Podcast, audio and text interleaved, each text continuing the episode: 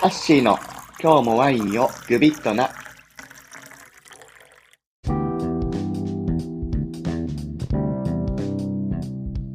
こんにちは。ハッシーです。えー今日は、まあ、僕が普段、普段というか、まあ、今ですね、今、どういう活動とかをしているのかとか、うん、まあ、そんな話をしていこうかなと思ってます。そうですね、僕は、まあ、普段は医師の仕事をしているんですけれど、それ以外で、個人事業でワインの、えーセミナーを行ったり、あとは、イベントですね。曲がりしてワインバーやったり、まあ、あの、去年は東京でも一回させていただいて、大阪でも一回させていただいて、本当に全国の多くの方たちと交流させていただくことが、えーできました。ありがとうございます。で、まあ特に、やっぱり拠点が仙台なので、基本的にはほとんど仙台でやってます。で、まああの、来年から、来年じゃない、今年からおお店を出すので、まあそのお店のオペレーションとか、まあどんな感じでやるかとか、まああとどんなワインとか扱ってるのかとかも、みんなにこう、伝わればいいなと思ってやっています。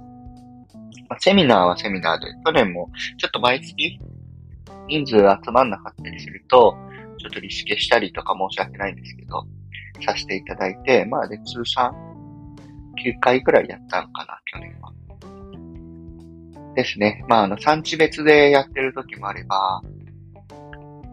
なんかテーマ決めて、もっとちょっとコアなテーマ決めて、マスターブワインが作ってるワインをいろいろ揃えて、どういう意図で、どういうか、うん、価格帯でどんな風に販売してるとか、そんなこととかを話したりするみたいなセミナーとかもやったりしてます。で、まあ今回はちょうど、えーこの月曜日から、えー水曜にかけてですね、仙台の方で新年初のあの、曲がりワインバーをやってきました。今回はですね、まあ、やっぱり1月っていうのもあるんですけれど、まあ、1月は特にその14日ぐらいからどこの飲食店もやっぱお客さんかなり減ったっていう話は後でも聞いてたんですけれど、まあ、やっぱりちょっとこう、新年で、まあ、お金、出費を抑えたりとか、あとはまあ仕事もちょっとこうまたバタついたりするところもあったりするんですかね。まあ、そんなこんなとか。あと、会社の新年会とかもあったりするのかな。まあ、そんなんで、周りのバーとか話聞いてても、まあ、ちょっと利用は少なめだったみたいな話は、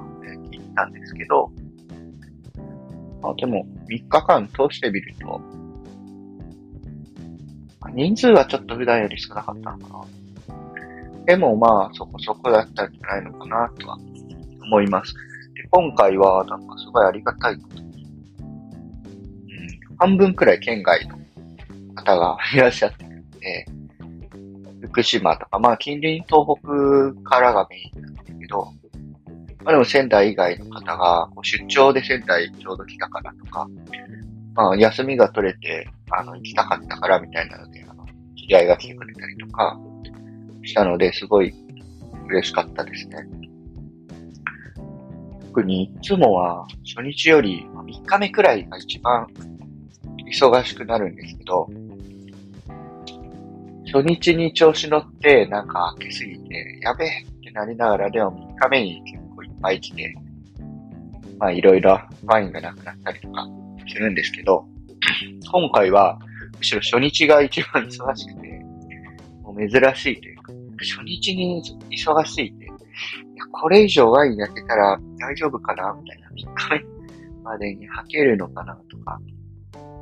不安になりながら、いろいろ初日から出してました。でまあ、僕の曲がりワインバーは結構、関東とか大阪でやると、とりあえず泡でみたいなこと多いんですけど、まあなんか、どちらかというと、スティルワイン、初めからいろんなの飲みたい方が多いので、普段は泡もそんな余ったりとかするんですけど、今回は1日目にとりあえず1本は合わなくなって、2日目にも別のも出したけど、そっちもなくなってっていう。まあなんかいつもとちょっと流れが違う感じで。美味しい泡ですごいみんな、まず一発目の泡ですごい喜んでくれてたので、まあ嬉しかったですね。ステルワインは、なんかこう、今回結構テーマも受けてて、あの、なんだろうな。日本酒って、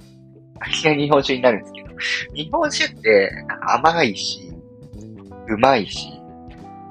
僕は昔日本酒いろいろ飲んでたけど、まあでもなんかワインみたいに知識があるわけではなくて。でもまあ、まあ人並みくらいの知識なんですけど、まあでも日本酒って正直知識がめちゃめちゃあるなしとか関係なしに、なんか本能的にうまいじゃないですか。やっぱ甘いとかうまいって人が、こう、飲みやすい、求めやすいものだから、こうなんか日本酒の方がハードルが低いのかなっていうのをずっと思っていて。ワインってもちろんなんかこう、まあ、日本酒に比べて高いし、高級ワインとかの話だったりとかよく出たりするし、まあなんかドラマとかでもよく言われますよね。ロマネコンティーがとか。あとはまあ、正月の格付けとかだって、100万のワインと5000円のワインのみたいな、ありますけど、なんかどうも、値段とか知識がこう先行して、難しいって捉えられたりする、うん、側面もあれば、もう一個は、やっぱりワインの味って、こう、親しみが、親しみがないじゃないか。えっと、親しみ、むずいな。なんだろうな。多分、いいワイン。僕らが、僕らが、僕とか、ある程度勉強してる人が、このワインいいワインだなって思うワインって、なんかこう、酸味もしっかりあるけど、果実風味とのバランスが取れていて、多分その時点ではまだ、バラバラな感じもあるけど、もうちょっと時間経ってこれが柔らかくなってきたら美味しいな、みたいなワインとかが多いと思うんですね。でも、一般に、それっていきなり飲んで、あ、なんか酸っぱってなるだけだと思うんですよね。だから、酸味とか、まあ赤ワインの渋みとかって、防御反応が起きるような味わいだと思うんで、なんかそういうのも、なんかワイン、僕らがこれ美味しいよって言っても、こうなんか伝わんなかったりするときって、なんかそういうときなのかなとか思ったりしていて、まあだから、今回のテーマは、なんか旨味あの、旨味、熟成したワインって結構旨味あるんですけど、その、熟成すればするほど特徴がどんどんなくなっていくんで、若いけど結構旨味あるよ、このワインっていうのを比較的今回多めに用意してます。まあ、もちろんそれ以外に果実の風味由来のこう甘みがあるとか、比較的馴染みやすいワインっていうのをちょっと用意したりしてやってたんですね。なんで、まああんま香りがバチンで、めちゃめちゃ華やかで、うわ、これ何みたいなやつは、ちょっと少なかったかもしれないですね。でも、なんかこう、飲んだ後で、しみじみ、あ、美味しいな、これ、みたいなワインは、比較的多かったのかなって思っていて、まあ実際に結構飲ん飲んでくれた人とかが、そんな感じで喜んでくれたり、あの、むしろ華やかなワインとかを多分、好むような職場で昔アルバイトをしてて、まあ全然関係ない職についてる人とかが、うわ、これめちゃくちゃうまいですね、みたいな感じで飲んでくれたり、なおかわりしてくれたりとかしたので、まあなんか、目論みは結構うまくいったなって思いながら、今回の3日間を終えられて、すごいいい回だったなっていうふうに振り返ってみると思います。そうですね。まあ、次はまた2月にやるんですけど、2月はちょっとビストロ、フレンチレストランとのコラボもやってから上がりワインがやったりするんで、ちょっとまあ思考は変えてやっていこうかなとは思っています。はい。まあ、そんな感じの活動をしています。まあ、それが今後、自分が出すお店、えー、お店の名前ももう決めたんですけれど、まあ、またそれは、後ほど。内装業者もこの間ちょっと打ち合わせして、まだあの、見積もりを出している段階なんですけど、こう言ってることが結構伝わって、まあ、見積もりの方も思った通りくらいになりそうなので、まあ、もう2社くらい一応見積もりは立てるんですけれど、まあ、今回のところで結構決まりそうかなと思いながら、はい、まあ、早くね、内装とかもやってお披露目できるようになるといいんですけれど、まあ、ちょっと、もう少し、それは先で、はい、って感じです。じゃあ今日の、えー、ワインですけど、エンリック・ソレールという生産者ですね。スペインの、うんと、カバ、シャンパンと同じ製法で作られるスパークリングワインの産地でワインを作っている生産者さんですね。えー、インプロ・イサシロかなっていう、まあ、スタンダードな決めですね。シンタルとか使えんで、オークとコンクリートタンクかな。で、熟成した樹齢が何年だったかな ?50 年くらいのチャレットっていうカバで作る品種ですね。を、うんと、土着品種で作っていて、まあその生産者さんは、元スペインのベストソムリエの方で、うんと、ワインスクールの講師とかもやってて、テイスティング能力がすごい高いから、あの、いろんな生産者から意見を求められてたような方で、おじいさんが亡くなった時に、そのおじいさんがやっていた畑とか、ワインセラーとか、ワイナリーとかを受け継いだことによってワイン作りを始められてまして、その他の生産者さんにコンサルする代わりに、ちょっといろいろ教えてくれって感じで、栽培醸造を学んでやってらっしゃるんですけれど、あのね、年末にここの一番上のクラスを飲んだんですよ。それが、ブルゴーニュのいいシャルドネみたいなチャレンドで、すごい感動して、ちょっとハマってしまって、あの、下のクラスからいろいろ乗ってて、今回も曲がりで使ってて、まあ、海鮮のサラダとかに結構合う感じのワインだったんですけれど、今はちょっとそれの2018年を読んでいます。じゃあ早速。あ香りは、19年はもうちょっとフレッシュな香りしてたんですけど、18年は、缶がどういう状況だったのかわかんないんですけど、ちょっと蜂蜜？結構色が濃い、固まりそうな蜂蜜とかの香りがあります。そこにアーモンドの香り、ちょっと酸化系の香りがやっぱ強いです。やや熟成が進行してる香りがします。飲みますか？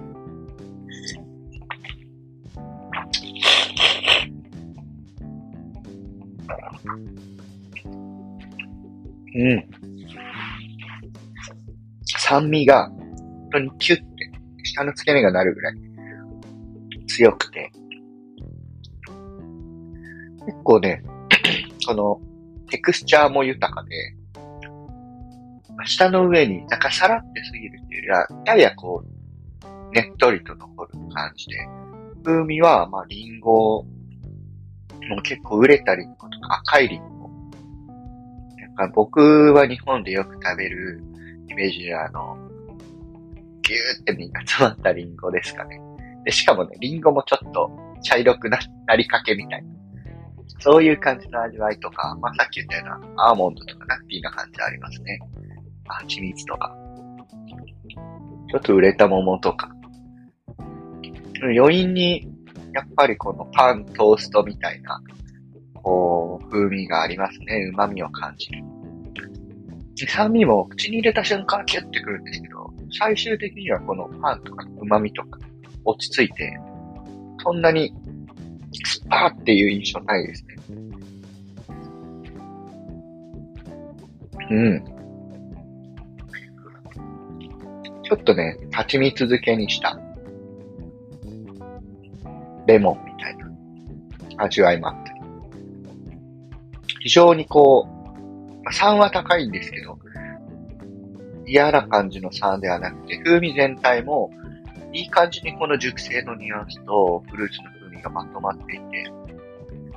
余韻にはこう柔らかさを感じる味わいですね。ああ、めちゃ、あ、美味しいですね。今、コメント一応ちゃんとしながらって思ってたんですけど、あ、美味しいな。なんか余韻がすごい美味しくて、ああ